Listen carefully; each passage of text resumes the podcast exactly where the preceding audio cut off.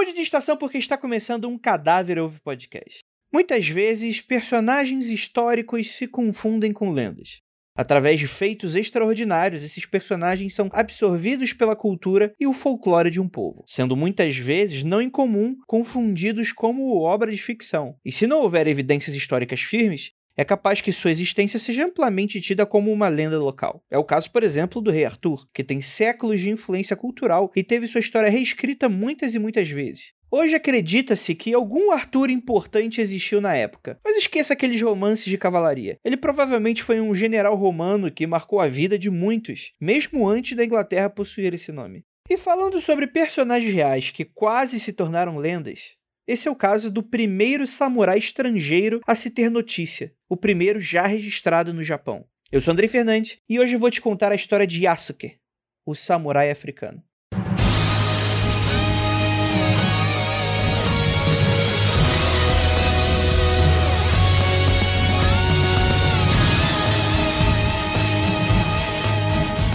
21 de junho de 1582. Oda Nobunaga comete seppuku após ser surpreendido por uma rebelião comandada por um de seus generais.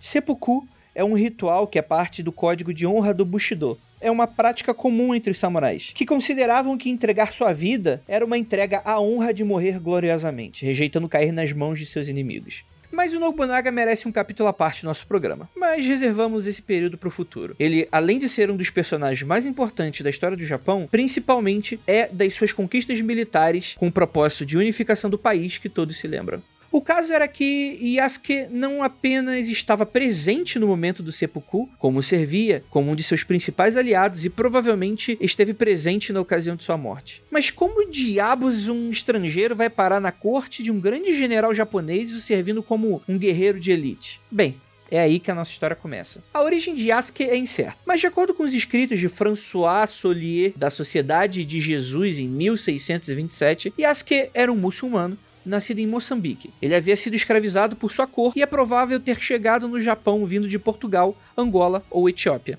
Yasuke chegou ao Japão em 1579, como um servo de um jesuíta italiano chamado Alessandro Valiano, que havia sido incumbido da missão de levar a palavra do cristianismo para o leste e sul da Ásia. É claro que quando chegou, causou uma tremenda comoção, uma agitação Inclusive, dizem que houveram até mortes por esmagamento de curiosos, uma multidão tentando ver Yasuke. Foi nesse momento que Oda Nobunaga aparece, pois, estranhando aquela aglomeração, ficou sabendo da história e foi pessoalmente conferir se aquilo era verdade. A situação foi tão surreal que Oda achou que era algum tipo de trambicagem e fez o homem tomar banho e se esfregar achando que havia passado tinta preta sobre o corpo. Esses eventos foram registrados pela Carta do Jesuíta em 1581, em seu relatório anual. Quando Oda se convence que o homem era de fato negro, Oda ficou completamente alucinado com aquilo e de alguma maneira o chamou para compor parte de seu exército. É claro que não apenas a sua aparência chamava atenção, sua altura e força eram descomunais, e foi inclusive elogiado por ele quando chegou a afirmar que equivalia à força de mais de 10 homens.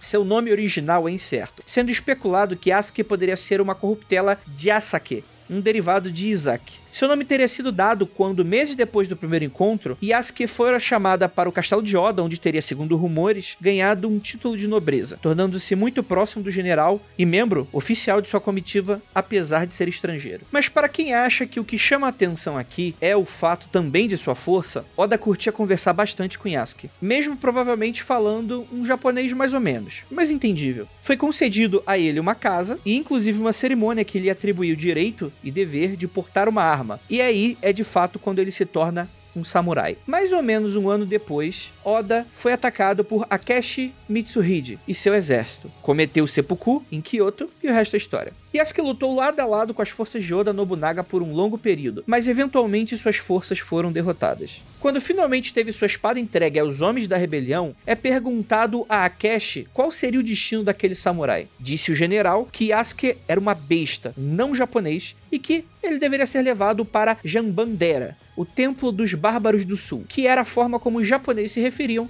à igreja jesuíta.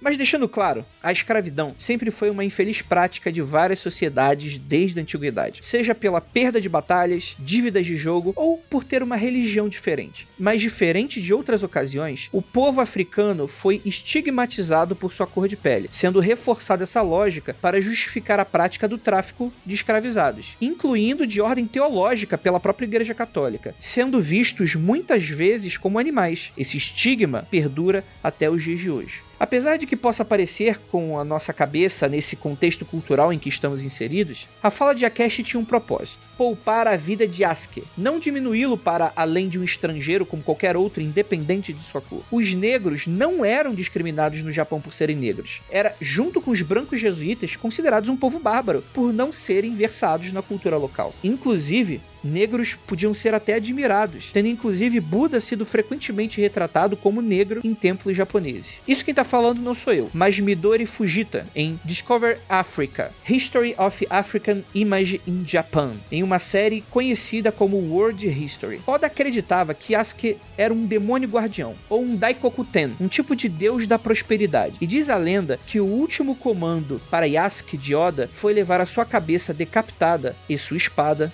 para o seu filho Oda Nobutada. As referências após a derrota são escassas, mas acredita-se que Yasuke tornou-se então um Ronin, um samurai sem mestre.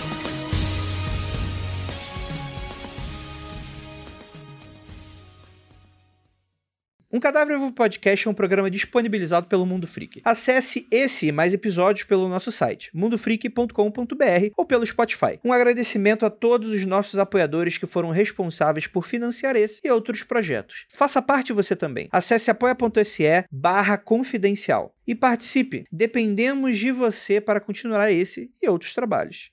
E até a próxima quinzena.